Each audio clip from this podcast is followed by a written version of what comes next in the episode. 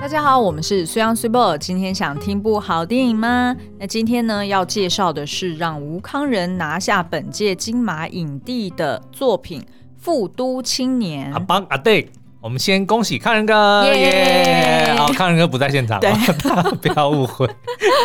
好，那其实呢，这个故事是由呃，就是之前曾经监制过《分贝人生》还有《迷失安迪》的呃王李霖。他第一次自编自导的作品哦，嗯、那故事呢，就是在叙述哦，在马来西亚的一对没有身份证的兄弟，他们互相依赖，然后奋力生存的故事。那呃，我们今天呢会先介绍两个角色，然后并且会针对里面的一些剧情去讨论哦。那所以其实后面的一个。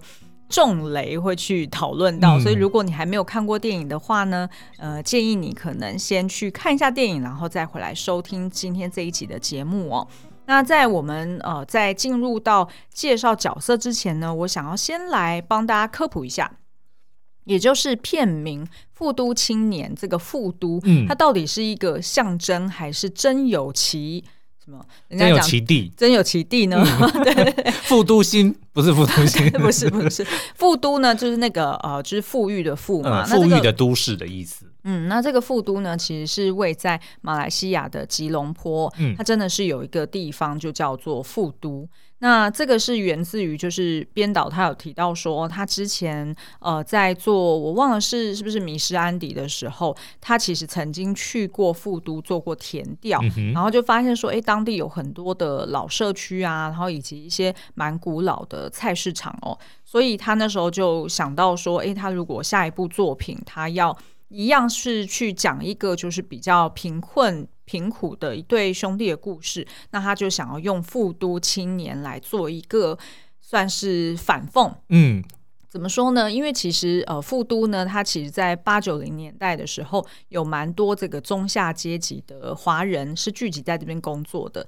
但是后来因为时代变迁的关系呢，所以其实呃，很多人就因此而离开了这个地区。但是呢，它附近呢就建起了蛮多的这种高楼大厦哦，对，所以就让这个富都这个城市，呃，这个地区，呃，它的地平线呢，就是你同时可以看到很贫困的这些社区，但是你又可以看到他们的背后呢，其实都是满满的高楼大厦，嗯，所以就有一种呃反讽的意味，对，嗯。那所以呢，就是呃，编导他当初就是因为这个原因，然后所以就取了一个《富都青年》的片名。那我觉得他其实这个已经算是成功了一半，因为你看我们最近不是在读那个金浩然作家的那本书嘛，就在讲他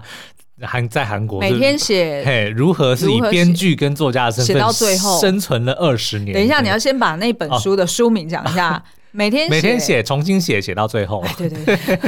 反正呢，他在里面讲说呢，最重要的是你一开始就要有一个好名字，嗯、然后呢，你要就把这个名字当成是你的这个有点像是指标。嗯、你接下来写的所有东西都要确定它能够回归到这个主题上哦。嗯、所以他如果一开始就已经想说我要写一个叫做《复都青年》的这个故事的话，其实你看，的确后面他整个贯穿整部电影的，对，就是在讲在复都这个地方的一对青年。嗯，然后但是因为本身复都这个。城市又充满了矛盾，嗯，对，又充满了非常多的这个贫富差距，所以它本身就已经很有戏剧感了，对，对不对？对，没错，没错。好，那其实呢，呃，我们刚刚有提到说，他故事的背景设定在这个，就是说这一对兄弟身上呢是没有身份证的，嗯，好，那所以是掉了吗？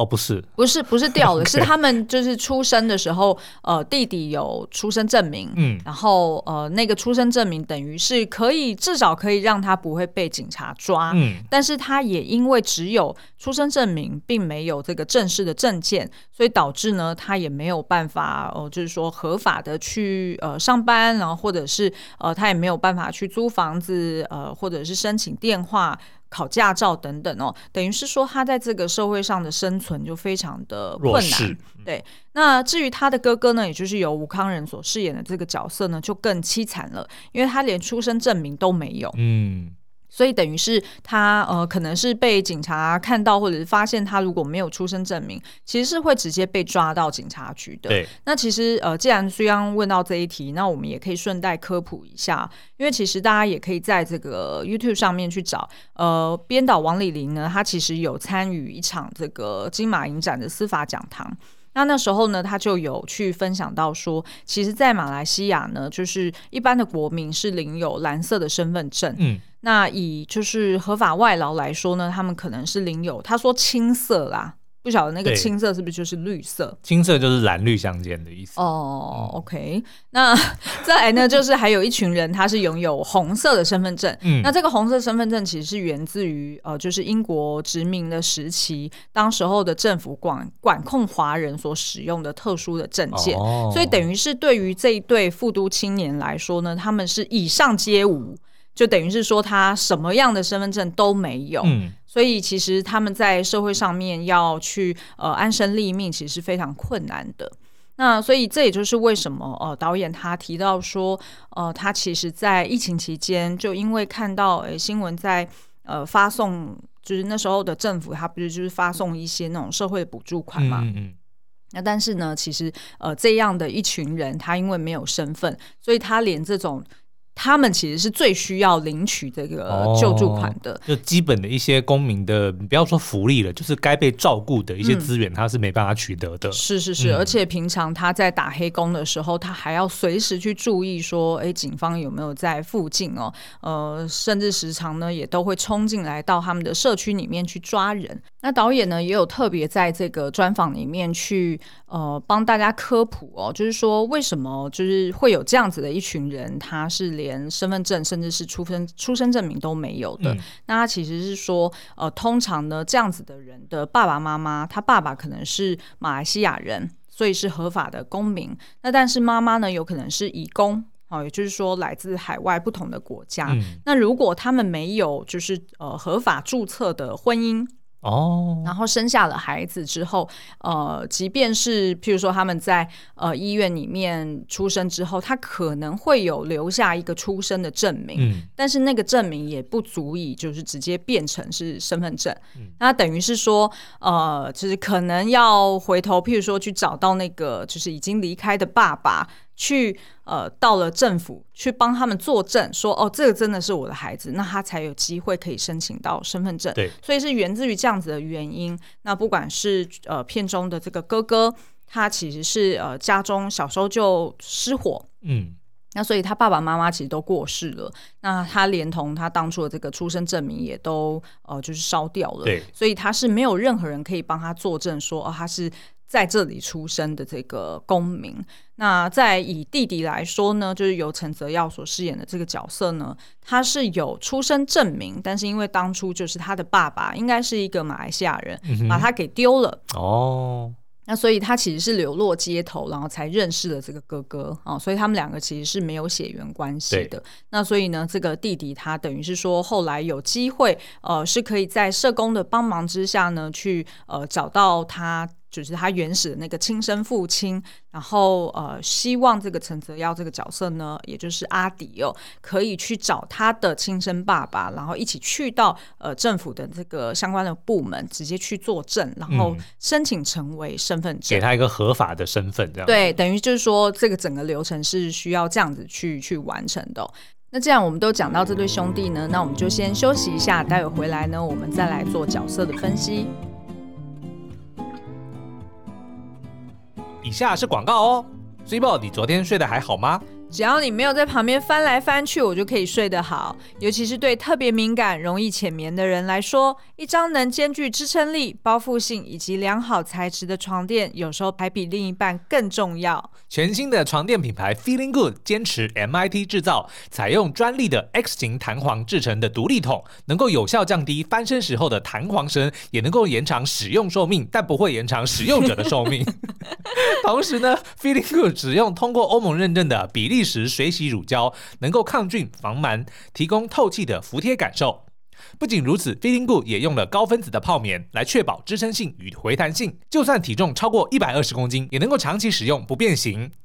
另外，Feeling Good 为了增加包覆性，使用了来自欧洲的长纤马尾毛，具有长纤维、强拉力与耐湿耐磨、通风弹性等等特点。因为根据 Feeling Good 的研究，从中世纪开始，马毛就是欧洲皇室制作高级床垫的重要材质。不仅如此，床垫也使用了来自纽西兰的美利诺羊毛，不止美丽，在天冷的时候还能够增加保暖效果，天热的时候也能够调节体感。再加上天丝织成的平织布料，确保在不同的温差环境下都能够保有舒服的体感，而丝滑的质感也兼具了触感与视觉的享受。Feeling Good 床垫提供一百晚的试睡服务，不满意的话可以退货，还提供头一年的免费除尘螨服务，也有弹簧的终身保固。详细的条款与产品规格，请参照官网说明。另外，从十二月一号开始，Feeling Good 将会在泽泽平台上提供独家限量的优惠方案，超早鸟优惠，提供两种尺寸的床垫，只有限量各十张，最低六四折，最高可省四万五千元。有兴趣的朋友，欢迎点击文字说明栏里的链接去了解更多哦。那所以这个阿阿迪呢，就是由陈泽耀所饰演的这个角色哦，就像我们刚刚说的，他其实呢是有出生证明的，所以至少他在遇到呃警察临检的时候呢，他是不会被抓的。嗯。但是呢，也因为他没有就是正式的身份证，对，所以呢，他很多事情也没有办法做。像刚刚有提到的，没有驾照，所以呢，他就变成去哪里他都要坐公车或者都要走路。嗯哼，要不然呢，就是没有办法。合法的申请一些工作，所以其实他是跟着他哥哥在市场里面去呃杀鸡呀，或者是呃切菜啊等等，就打一些零工这样。是，那再来就是对他而言，其实最困扰的也是说，他们赚的这些现金呢，也都要直接放在家里面哦，因为他们、哦、也，也没办法开户嘛，哦，对，也没有办法开户。那所以他们其实呃，就连他们自己租的房子呢，也都要靠呃，就是他们小时候认识的一个呃算呃算是一个变性变性者的一个姐姐，嗯、呃，去帮他们去呃申请这个房租，呃，就是申租屋的申请啦，就代替他们租屋这样子。对，那所以其实呃，对于这个阿迪来说呢，他就会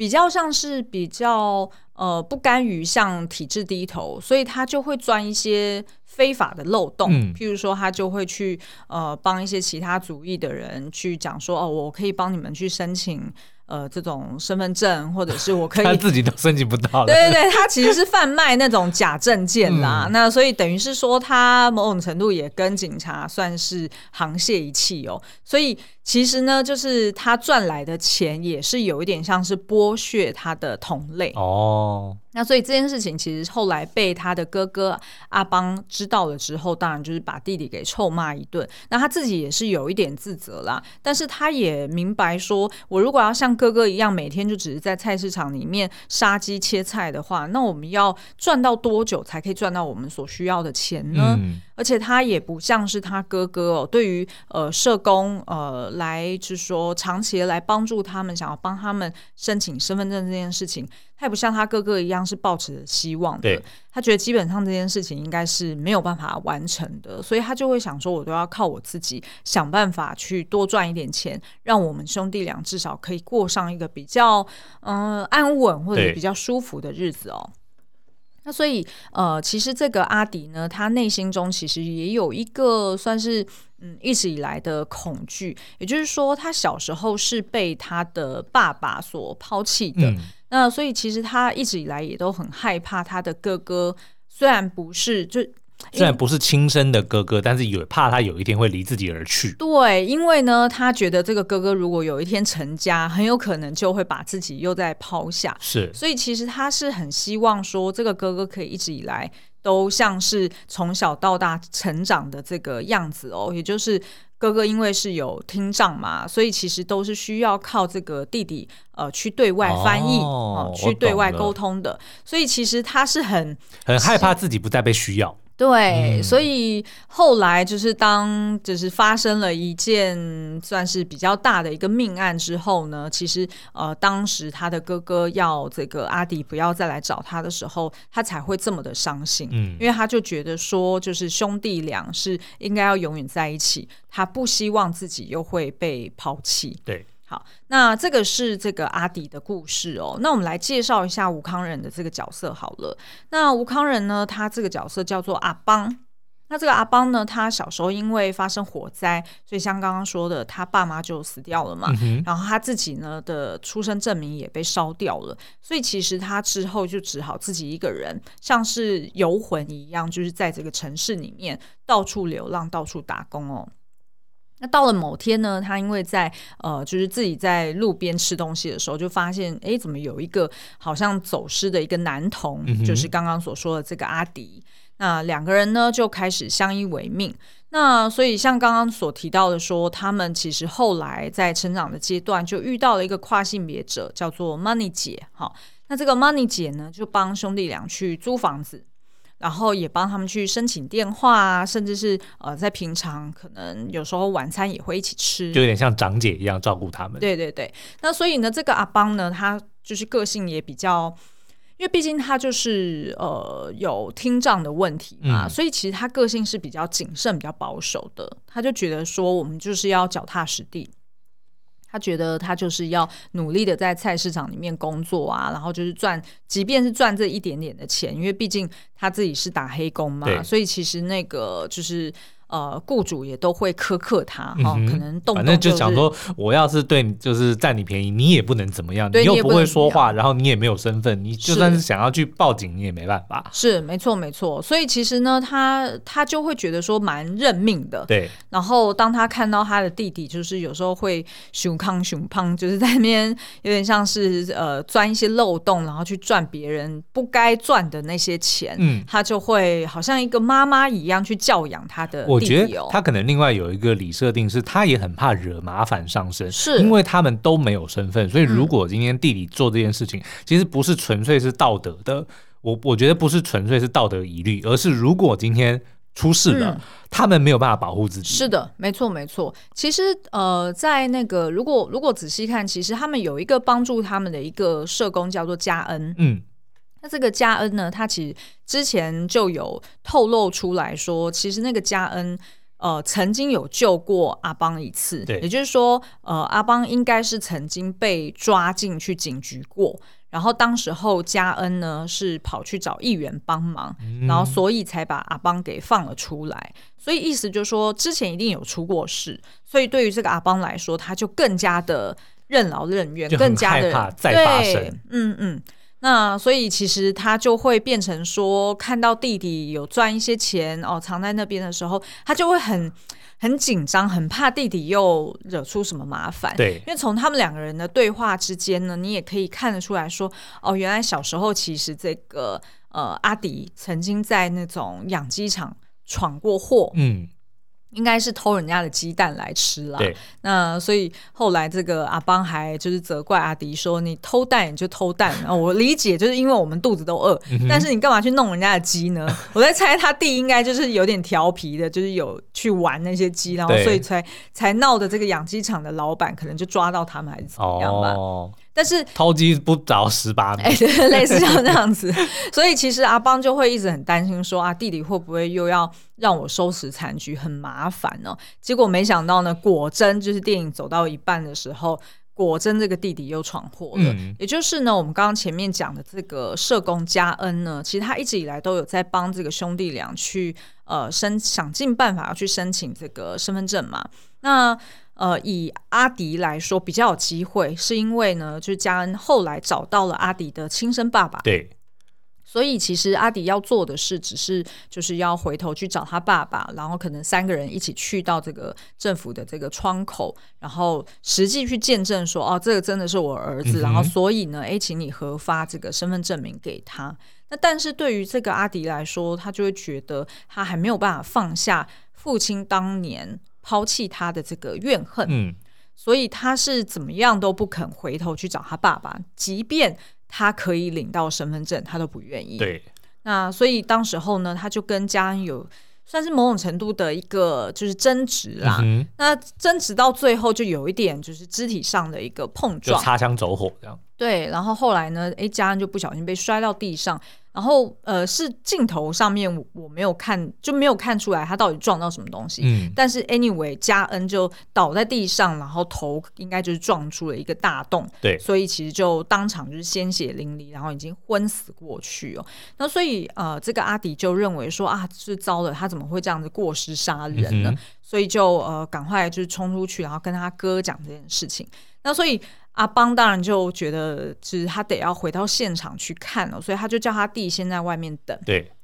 结果没想到他回呃，就是他进去这个现场看到嘉恩倒在地上的时候，发现哎，嘉恩其实还有气息，嗯，也就是说嘉恩其实并没有死，他应该算是就是重伤，暂时呃昏迷过去。那结果没想到刚好当时候有这个阿邦他自己的友人过来呃敲门哈，那所以他不想让人家发现这件事情。所以，呃，当嘉恩听到哦，然后也慢慢苏醒过来之后，嘉恩当然就是呃开口求救嘛。嗯、那所以阿邦呢，就是呃，就是现场就赶快把他的口鼻给捂住哦。哦所以等于是说，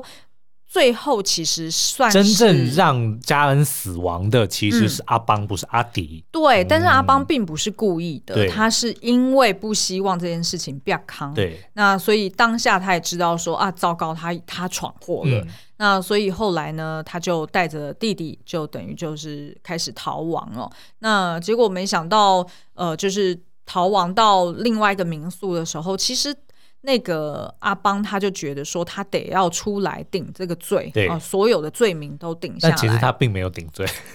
欸、某方面来说，对，所以我才刚刚才讲说全部的罪，也就是说包含推挤啊，哦、然后什么的，对，那。叭叭叭，就等于是，因为我也不知道，我不知道那个叫什么罪，反正呢，就是他就出就出来承担一切，对，承担一切。嗯、那对于这个弟弟来说，他当然没有办法接受，所以他也是就是去到了监狱，然后跟哥哥去询问为什么。那当时候这个。哥哥就 disown 他，哦、嗯，就说反正我跟你是没有血缘关系的，哦、你就回去找你爸爸。但这一定就是为了要保护他呀。对，他是为了要保护他。嗯，就跟那个我们进击的巨人 Allen 一样啊，为了要保护你，然后就让故意要让别人讨厌他。啊、呃，对，对不对？这叫什么？不是欲拒还迎，是什么？以退为进。哦，以退为进。对。好，那反正呢，所以这个就是阿迪，他就是说，呃，他要。呃，试图去找就是不同的这个呃律师，想尽办法去帮他哥辩护哦。但是因为罪证确罪证确凿，嗯，对不对？因为其实这个现场那个嘉恩他的指甲里面其实是有阿邦的这个皮屑的，对因为的确当时候是有挣扎的嘛。那所以其实呃阿邦就很快的就被定罪了哦，呃，要处以死刑。那至于是什么时候会处死就不知道。哎，但这边有一个有一个疑虑哦，嗯、阿邦没有身份，嗯，那他们是要怎么去定罪这个人呢？这个这个人是谁呢？对不对？当他们抓到阿邦的时候，政府难道不会觉得说你是谁呢？他，他要怎么去定这个，对不对？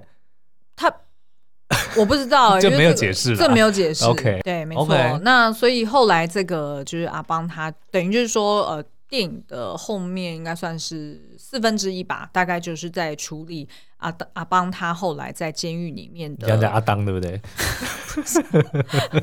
因为我现在就是装了那个影视美之后，嗯，因为他哦牙套就是透明牙套。嗯然后呢，因为他要戴的够紧，嗯，所以他会在那个就是牙面上面去粘一些小痘痘，对就是硬的那种小痘痘。然后这样子呢，你把牙套套上去之后，它就可以有一个卡榫卡的够紧，嗯。那所以我的上下排牙齿应该总共加起来应该有粘了大概二十二十一颗痘痘，嗯。然后所以我现在讲话其实就是会，就是会那个。就是你知道吗？就是舌头啊，或者是那个就是牙肉，就会一直摩擦到那个痘痘。嗯、因为我在录音的时候，我就会把影视美拿下来嘛，对以免就是会知、吃、思、日都分不清楚。那可是拿下来也于事无补的样子，嗯，因为就是我还是一样，就是那个嘴巴里面会这样摩擦。所以你现在到底有没有戴？我没有戴啊，哦、然后所以就会有一点，就是好像。讲话很难讲，字字斟酌。哎，我觉得接，我觉得接下来一年，不然就是每一集 podcast 都给你录好了。因为我发现我真的现在讲话好累哦，嗯、就是有一种我舌头需要特别用力，对，然后很多音我也发不出来。阿 当，我不知道，我不知道大家有听友们有没有发现？没有，大家应该只是觉得说，哎，怎么 Super 最近的这个语调比较平和，比较平静。然后还有就是吞口水的那个。频率又更高了。以前曾经有有一段时间，哎、欸，我控制那个吞口水的那个 那个那个几率，呃，就频率是比较低的。嗯、然后，但是最近又开始就是时常会换气换的不对，然后吞口水。哎，anyway，反正就是因为装牙套的关系，嗯、然后所以我现在就是就是口内有一点复杂，口内有点复杂。这个好拉回来，阿当怎么了？好，可是我要我要我要讨论的这个一个剧情点啊，嗯、其实就是在嗯，就是我会说，就是呃，吴康仁他的一个算是得奖的场面，对，名场景，哎，名场景，对，就是他在监狱中，因为他一度呃，他其实是不想活了，嗯、然后所以他。就呃，算是那叫什么，就是不吃不吃饭了，然后呃，状态很糟。那那时候呃，狱警呢看他这样子，就觉得好像需要找一个法师啊来给他开导一下。那那时候哎，在 by the way 就是在电影里面的那个法师其实是真的法师哦，嗯、就是根据编导所说的，他们真的找了一个就是真的常年在监狱里面跟呃受刑人互动的这个法师哦，去跟阿邦对话。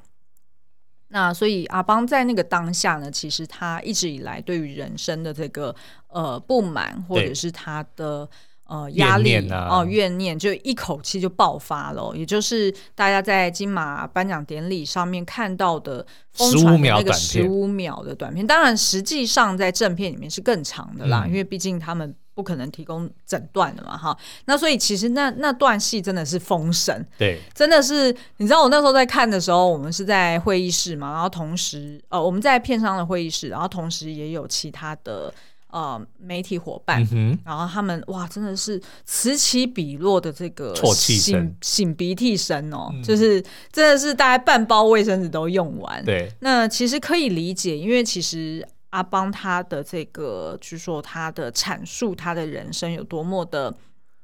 呃，就是没有希望。嗯、哦，那他也很很想要有一个正常的人生，他也很想要成家立业，但是他因为聋哑的关系，然后再加上没有身份的关系，所以其实他。的人生是毫无希望的，嗯、所以他才就是说有点像是反过头来去挑战法师，说你怎么能够就是以一个宗教的高度去要求我说要好好生活？哦、我到底是要为了什么而生活？我活着到底有什么意义？难道就只是吃那一口饭，吃那一颗蛋，就这样子吗？嗯那我我继续活下去到底有什么意义？对，所以其实呃那一段剧情呢，其实就是让我们可以理解说，为什么阿邦会想要一口气去顶下所有的罪名，就已经不只是要保护他弟弟了。对，嗯、因为其实他自己也是想要寻死的，因为他想要借由呃可能真的就是呃死刑这件事情，让他可以直接解脱这个、嗯、让他觉得非常不公平的一个人生哦。那可是呢，我自己在看的当下，我的确也是有一种怪怪的感觉。嗯，那个怪怪感觉就是，呃，当后来他再度跟弟弟见面，对那时候的阿邦算是已经在这个跟法师对谈之后，算是有了一个宣泄，好、嗯、让他进入到一个比较平静的状态。所以后来他在跟呃那个弟弟见面的时候，其实已经是他即将要受死了。对。所以其实他在那一场会面呢，呃，他要求了也是呃，玉芳要准备水煮蛋，哦、嗯哼呃，让他跟弟弟在现场可以吃。那这个其实是呃，编导设计给这一对兄弟一个很亲密的、很独有的一个呃默契跟行为哦。嗯、也就是说，他们呃常年呢，因为在嗯，就是收入啊，或者经济状况很不好的情况之下，其实他们能够吃到的一个比较好的，就比较容易取得的食物，其实就是吃蛋，水煮蛋。嗯那他们兄弟俩呢，在吃之前都会互相的在彼此的额头上面敲一敲，把它敲破，然后再剥开这个蛋来吃哦。所以这个动作其实是贯穿了全片，专属于他们两兄弟的一个行为。对对对。嗯、那所以其实，在那一场戏里面，当然也非常的催泪啦，嗯、因为等于是说两兄弟是最后一次会面了，等于是一个呃道别，然后也是一个和解。那但是我本来以为说。在那场戏里面，其实哥哥阿邦他应该会跟弟弟说出真相。对，呃，例如说，他可能真的就是让他知道说，人是他杀的，因为他弟弟到目前为止，他都会认为说哥哥是在帮自己顶罪。嗯，他会认为说家人其实是自己杀的，所以他是带着那个内疚感的。是、嗯，但是事实上，其实虽然没错，阿邦替弟弟顶罪，对，可是真正把家人杀最后一根稻草还是阿邦。也就是说，其实阿迪并没有杀人。嗯，就是这件事情，为什么阿邦不讲？嗯。对，所以对，所以我我就有一点，因为我后来其实我想了很久，嗯，我就在想说，是因为我自己猜测，会不会是因为阿邦认为以他弟弟的个性，要让他彻头彻尾的改变，嗯，哦，就是真正变成一个脚踏实地的人，是不是真的要因为这件事情让他知道说你曾经铸下大错过？嗯嗯，他才会痛改前非。对，但是我觉得应该没有必要到，因为等于说，不管怎么样，不管嘉恩是不是阿迪杀死的，对、嗯，这件事情是阿迪起头的。对，对，你今天不攻击，你不跟嘉恩有那些争争执。的话，你哥不需要出来帮你顶罪，不需要帮你来擦屁股，也不会杀死嘉恩。嗯，对，所以我觉得应该。不完全就是他弟弟，不管怎么样，他都会知道说今天是我害哥哥，嗯，要要被处死刑，对，对不对？我觉得已经够了，所以我觉得有、就是、那种心理上的、嗯、的自责感、罪恶感，其实已经够了，对，所以我才会当时候，哦、呃，就是此起彼落的这个现场的这个啜泣声，嗯，哦，然后擤鼻涕，我才会在那个当下，我有一点。愣住，对，然后我没有跟着一起哭，嗯、就是因为我我感觉不太对劲。你是你那个时候是突然编剧角色上升，就想说，哦，这是一个 plot hole 吗？就是忘了，我不敢，我不敢这样讲，我不敢这样讲，我 我还你这么想，我还不敢妄称。自己是个 变 no，但是也许也许这就是我们可能呃听友们能够帮我们解惑的，就是你、嗯、你们可以来呃告诉我们为什么阿邦不跟阿迪讲真相？嗯，因为的确人不是阿迪杀的，对，人的确是阿邦杀的。嗯、阿邦虽然帮弟弟顶了罪，嗯、但是阿阿迪真的没有杀人。对，那为什么要让阿迪一辈子背着这个对内疚？嗯，等于是说他知道不就是阿迪永远不知道真相。对，对不对？对，那这个东西哥哥就要死，就会永远阿迪会认为说是我害死哥哥的。对，而且他他会想的不叫做我害死哥哥，嗯、他会想的是因为我的幼稚，嗯、因为我的无知，我一口气害死了两个人。而且而且，对他还会，他等于说他要扛下这个内心的的的罪责，是我杀过人这件事情。但其实他并没有，对，对不对？阿迪没有杀人，对，嗯，所以我才会，我那个当下我就我愣在那里了，然后我就。我就一直对，嗯、我就一直觉得不太对劲，然后但但但也有可能是我没有看仔细，或者是我不知道，就是我我漏掉了什么样的一个铺陈，但所以我我觉得在今天节目，我就特别想要针对这个出来，就是养、嗯、想要希望就是有。有听友们能帮我们解惑？哎，对对对，就这个意思啦。哎，讲的好，讲的 好咬牙切齿啊！我现在真的是咬牙切齿，是因为我的牙齿上面粘了十三颗痘痘，然后所以就不是二十一颗痘痘，直接度到你的上巴。对 对对，我的上巴，要不要讲一下上巴的笑话？不用大家去找上巴爷爷就知道是什么，非常好笑。而且说到这个，我还我刚刚还没有补充说明完，就是呢，我在带这个影视美的时候。某一天，就是我在帮我们家 lesson，就是帮他 tucking 好、嗯，让他睡觉。就他他不是平常就会带着一个防咬的杯杯嘛，就是硬的那种塑胶。对，结果他这。居然就是直接往上跳，他就是想要直接跳到我们沙发上，然后就直接那个杯杯的边缘直接镀在我的影视美上面，嗯、你知道吗？然后就鲜血淋漓。对，然后我真的整我整个上巴都鲜血淋漓，对哎，痛死我了。所以我就想说，哎，为什么会讲到这里？我不知道哎。好，Anyway，反正我的意思就是说，如果你也要佩戴这个。就是牙套的话，就是要小心啊！就是平常不要撞到你的嘴巴，嗯、就真的是 好像藏了一个凶器在在嘴巴里面，在口内，你知道吗？好了，那以上就是我们帮那个富都青年的一些解析，然后呢，也留下了一个很大的疑问哦，就希望说能够呃，听友们如果也看过这部片，然后也有自己的一些想法或答案的话呢，能够到这个 Apple Podcast 底下五星留言帮我们解答，或者是到我们的呃 Line 的 Open Chat，嗯。那他的加入密码是 lesson 九九 l e s s n s s o n 九九，或者是呢加入我们刚开张的 YouTube 的 podcast 频道。哎，听友好忙，好忙哦，他要做好多事情，他只要择一就可以了。